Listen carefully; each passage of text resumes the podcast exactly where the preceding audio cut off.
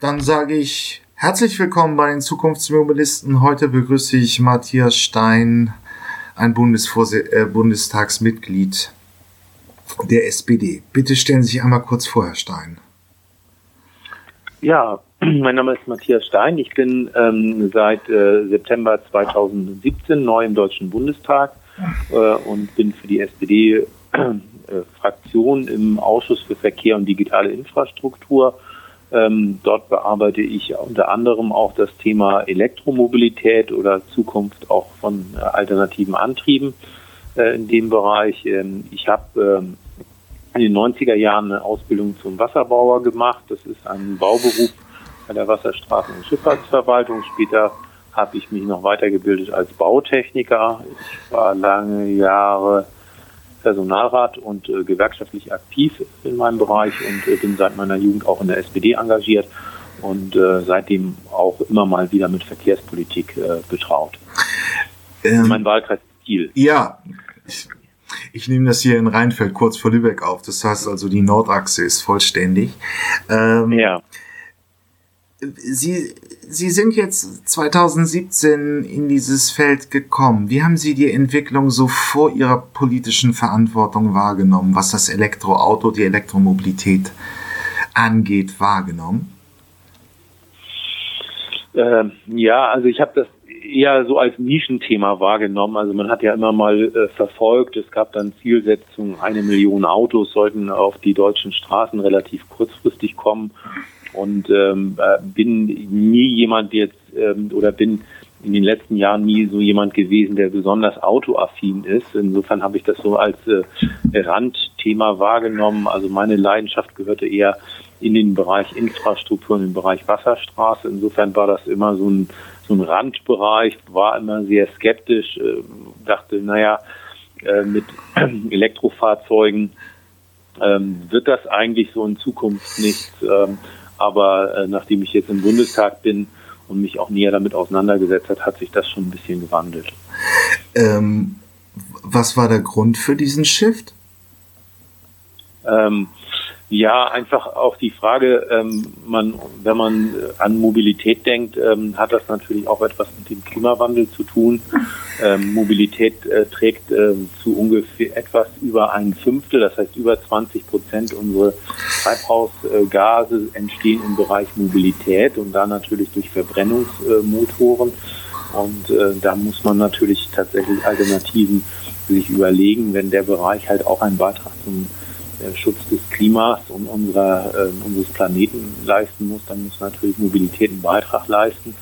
Insofern ähm, ist natürlich dann die Frage, wie kann man das gestalten ähm, außerhalb von Verbrennungsmotoren. Und da gibt es halt äh, eine ganze Menge und ähm, das, das Thema Elektromobilität gehört natürlich da eines der zentralen Punkte. Das, das ist natürlich ein Punkt, der hier immer kommt, äh, äh die Klimafreundlichkeit der alternativen Antriebe. Aber spielt auch für Sie Peak Oil eigentlich äh, in der politischen Diskussion eine Rolle? Ähm, ja, also es spielt natürlich am Rande eine Rolle. Es, es wird natürlich jetzt dominiert durch den ähm, durch den Klimawandel, aber es ist natürlich klar, die Begrenztheit äh, von bestimmten Rohstoffen ist natürlich da.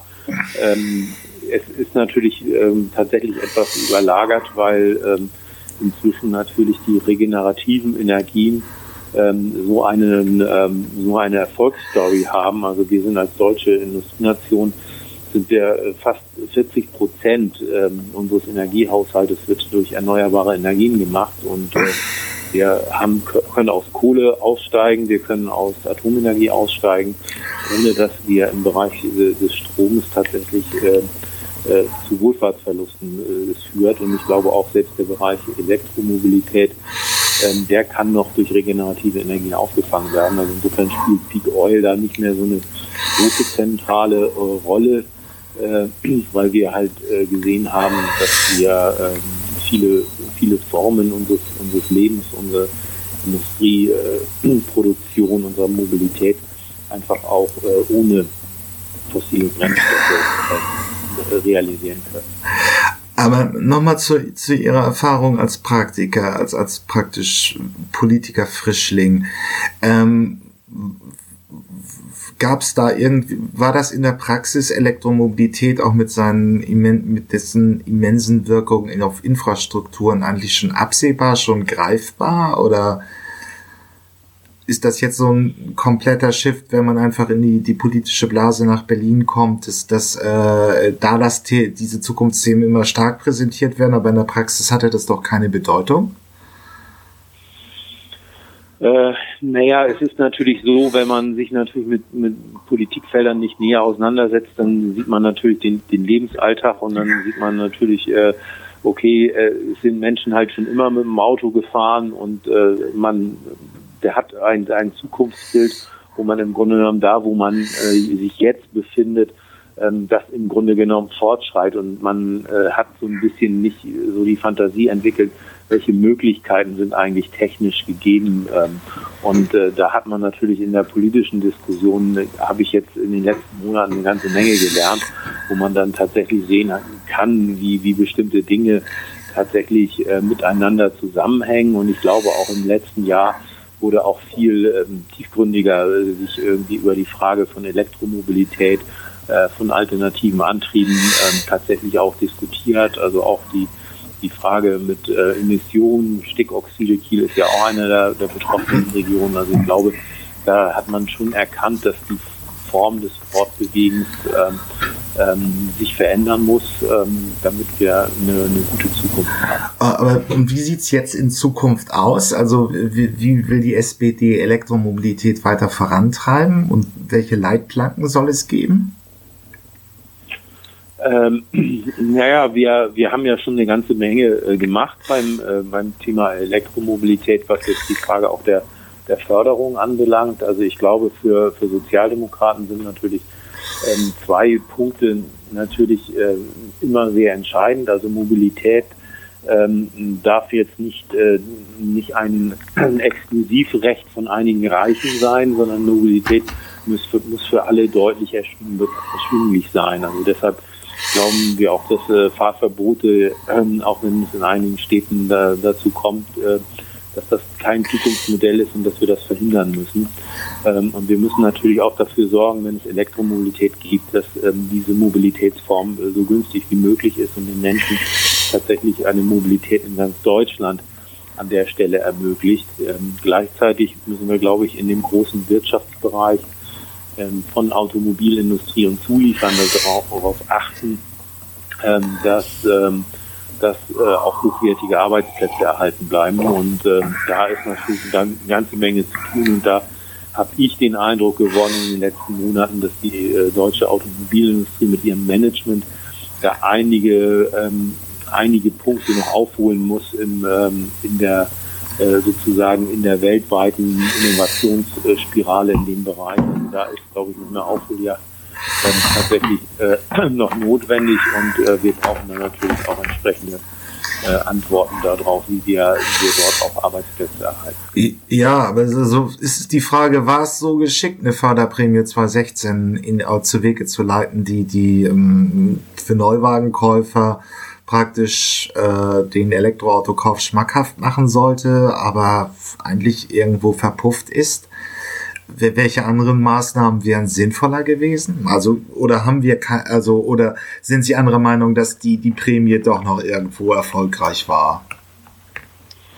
Ähm, also ich glaube, die, die Prämie hat, hat ja natürlich durch, durchaus einen Erfolg äh, äh, gehabt. Also wenn man sich die Zahlen tatsächlich anguckt, ist das natürlich auch, auch steigend, äh, gerade auch in dem Bereich der der Elektromobilität, also auch in den letzten Jahren. Wir haben natürlich das, ähm, das große Problem, dass die äh, Automobilindustrie zum Teil irgendwie die äh, E-Fahrzeuge, die nachgefragt werden, gar nicht liefern kann. Das ist, glaube ich, ein, ein, großes Problem, weil natürlich auch andere Länder, auch im Exportbereich, wenn ich jetzt an, an Norwegen denke, wenn ich an China denke, äh, natürlich äh, zum Teil schneller bedient werden. Da sind natürlich auch bessere Konditionen da. Also das sind natürlich Punkte, die natürlich dort auch nochmal kritisch gesehen werden. Aber ähm, die Befreiung auch von der Kfz-Steuer bei rein elektrischen Autos, das ist, glaube ich, auch nochmal ein, ein Punkt, der in den nächsten Jahren pushen wird. Und wir haben jetzt als Koalition auch nochmal ähm, sozusagen äh, nochmal zusätzlich als, als Attraktivität herangegeben, dass wir bei der Dienstwagenbesteuerung äh, ein E-Auto äh, doppelt so gut behandeln wie, wie normale Dienstwagen. Also das ist auch nochmal ein ganz großer Schub. Ähm, und Firmen können natürlich auch ihren, äh, ihren Mitarbeitern kostenlos Strom zur Verfügung stellen, ähm, um ihre ihre E-Fahrzeuge zu laden. Das wird nicht besteuert und sozial versichert. Also da sind schon sehr, sehr viele Vorteile und in den Gesprächen mit Bürgern nimmt man halt irgendwie diese Instrumente schon wahr, dass sich dann viele überlegen, naja, kaufe ich mir vielleicht ein E-Auto, habe ich da irgendwie eine Chance? Also da ist, glaube ich, eine ganze Menge in Bewegung. Ähm, ich schätze mal, in den nächsten ein, zwei Jahren werden auch die Zulassungszahlen in den Bereichen deutlich zunehmen. Ja, aber wäre es nicht geschickter gewesen, das wird ja im politischen Raum und auch gut auch von Lobbyverbänden diskutiert, irgendwie wirklich mehr einseitig auf die Förderung der Ladeinfrastruktur zu gehen? Ähm, also ich glaube, man muss beides äh, machen. Also man muss äh, sowohl eine, eine zuverlässige Ladeinfrastruktur anbieten.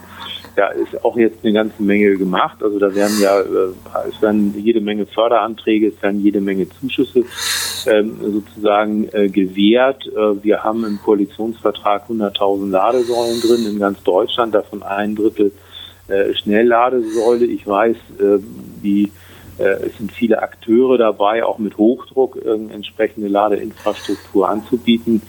Ähm, wir müssen allerdings dann noch mal ein paar Barrieren aus dem Weg räumen. Im Bereich des Mietrechts ist es noch so, dass Mieterinnen und Mieter im Moment noch nicht das Recht haben, sozusagen eine Ladeinfrastruktur bei sich äh, im Wohnbereich irgendwie gegen den Vermieter ähm, zu machen. Das wollen wir irgendwie verändern.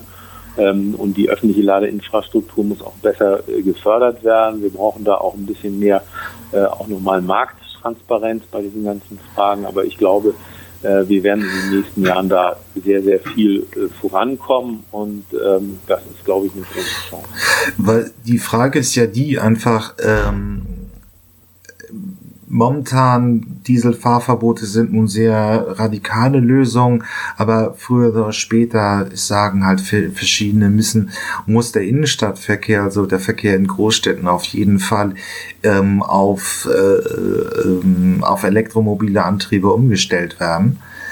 Und Andererseits ist es immer noch sehr schwierig, im, im, äh, ähm, wenn man im Mehrparteienhaushalt in der Großstadt lebt, wirklich eine Ladestation zu Hause durchzusetzen. Also einerseits setzt man den Druck bei Großstädtern an, dass es früher oder später den Schwenk geben muss zu den elektromobilen Antrieben. Ähm, andererseits haben sie momentan auch nicht die Möglichkeit, das wirklich durchzusetzen und eine stabile Ladestation in ihrer in ihrem Wohnung im Wohnbereich zu haben. Ja, also das ist, glaube ich, im, im innerstädtischen Bereich natürlich in, in der Tat natürlich äh, ein Problem, also gerade im Mehrfamilienhaus, aber ich glaube insbesondere für, für die Menschen, die zum Beispiel 20, 30 Kilometer von Innenstädten äh, weg sind, die vielleicht in nicht so dicht besiedelten Bereichen sind, das sind ja äh, diejenigen, die auch in die Städte einpendeln. Also in, in Kiel ist es zum Beispiel äh, ungefähr ein Drittel derjenigen, die in Kiel arbeitet, äh, pendelt von auswärts ein, also kommen außerhalb der Landeshauptstadt Kiel, sind äh, wahrscheinlich auch in vielen Einfamilienhäusern. Da gibt es natürlich irgendwie auch gute Lösungen, dass die äh, vor Ort äh, mit ihrer Ladeinfrastruktur laden. Ähm, ich habe kürzlich jemanden äh, getroffen, der hat irgendwie äh, Strom mit einer Photovoltaikanlage irgendwie auf seinem Dach. Ähm, da hat er seinen gesamten Stromverbrauch ähm, sozusagen abdecken mit können äh, plus nochmal irgendwie das, der Strom für sein Elektroauto und hat dann noch 25 Prozent eingespeist. Also äh, und war auch hoch zufrieden äh, mit der Situation. Ähm, ich glaube, man muss natürlich bei der Frage Ladeinfrastruktur äh, muss man natürlich aufpassen, was ist natürlich real erforderlich, weil es ist natürlich klar, diejenigen, die überlegen, ein Elektroauto zu äh, kaufen, haben natürlich Befürchtungen, naja, wie ist es mit der Reichweite? Reicht mir diese Reichweite äh, tatsächlich aus oder nicht. Ähm, und äh, wenn man sich sein reales äh, Mobilitätsverhalten anguckt, äh, braucht man im Regelfall im Alltag äh, keine größere Reichweite als 100 Kilometer, ähm, so dass man da natürlich irgendwie gucken kann, wie man äh, das Management der entsprechenden Ladeinfrastruktur macht.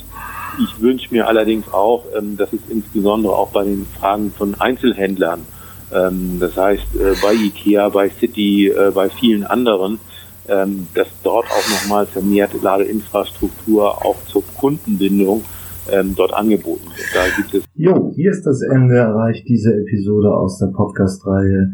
Die Zukunftsversion, hier endet der freie Teil. Weiter geht's auf meinen Webseiten ähm, elektroauto.org slash Zukunftsmobilisten oder ähm, automatisiertes Auto.de slash Zukunftsmobilisten.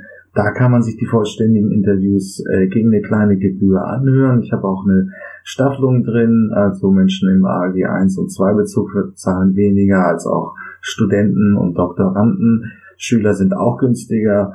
Ja, ich freue mich aufs nächste Mal, wenn es wieder hier bei den Zukunftsmobilisten ein neues Interview gibt. Bis dann, tschüss.